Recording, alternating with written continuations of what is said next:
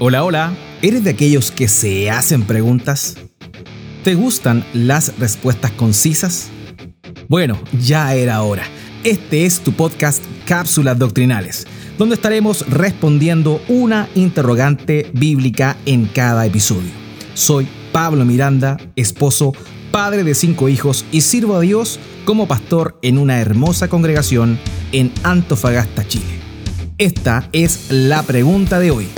Comenzamos. Hoy vamos a estar respondiendo dos preguntas todavía en función a la temática de Dios, a lo que se llama teología propia. Vamos a responder esta primera pregunta. ¿Dios tiene cuerpo físico? ¿Dios tiene cuerpo físico? Y la respuesta es un, un rotundo no. Dios es espíritu y el espíritu no posee un cuerpo físico. Podemos verlo nosotros en Juan capítulo 4, verso 24, donde el mismo Señor Jesucristo dice, Dios es espíritu y los que lo adoran deben adorar en espíritu y en verdad. Y cuando hablamos de que Dios no tiene cuerpo físico, estamos diferenciándonos por completo de la secta de los mormones. Por ejemplo, quienes creen que el Padre tiene un cuerpo físico de carne y huesos. Cito Doctrinas y Convenios 130, versículo 22, donde ellos dicen, su espíritu eterno está albergado en un cuerpo tangible de carne y hueso, refiriéndose a Dios.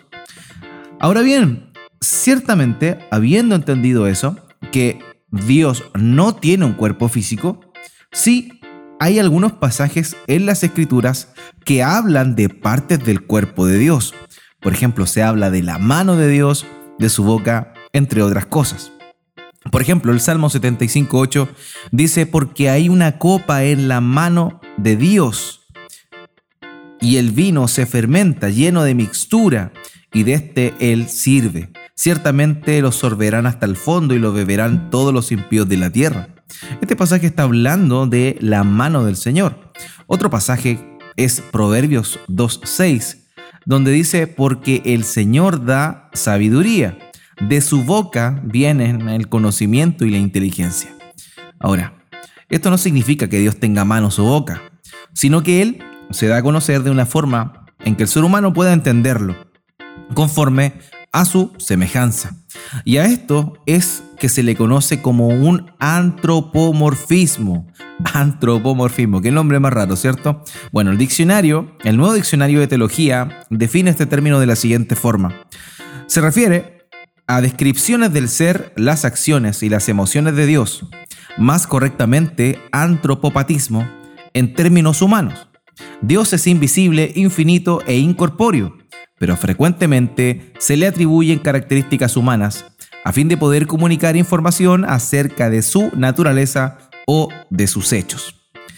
El diccionario bíblico de Ertzmann eh, dice lo siguiente, la acción de atribuir características humanas a Dios, específicamente la conceptualización de Dios como teniendo aspectos y forma humana, se le conoce como antropomorfismos. La segunda pregunta que vamos a estar respondiendo hoy es una pregunta también interesante. ¿Acaso Dios puede morir? ¿Dios puede morir realmente? Y la respuesta es no. De ninguna manera la escritura señala con toda precisión que Dios es inmortal.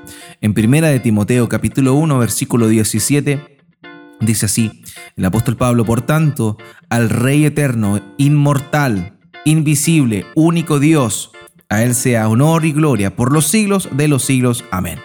Continúa en Primera de Timoteo capítulo 6, verso 16 diciendo, al único que tiene inmortalidad y habita en luz inaccesible, a quien ningún hombre ha visto ni puede ver, a Él sea la gloria y el dominio eterno. Amén.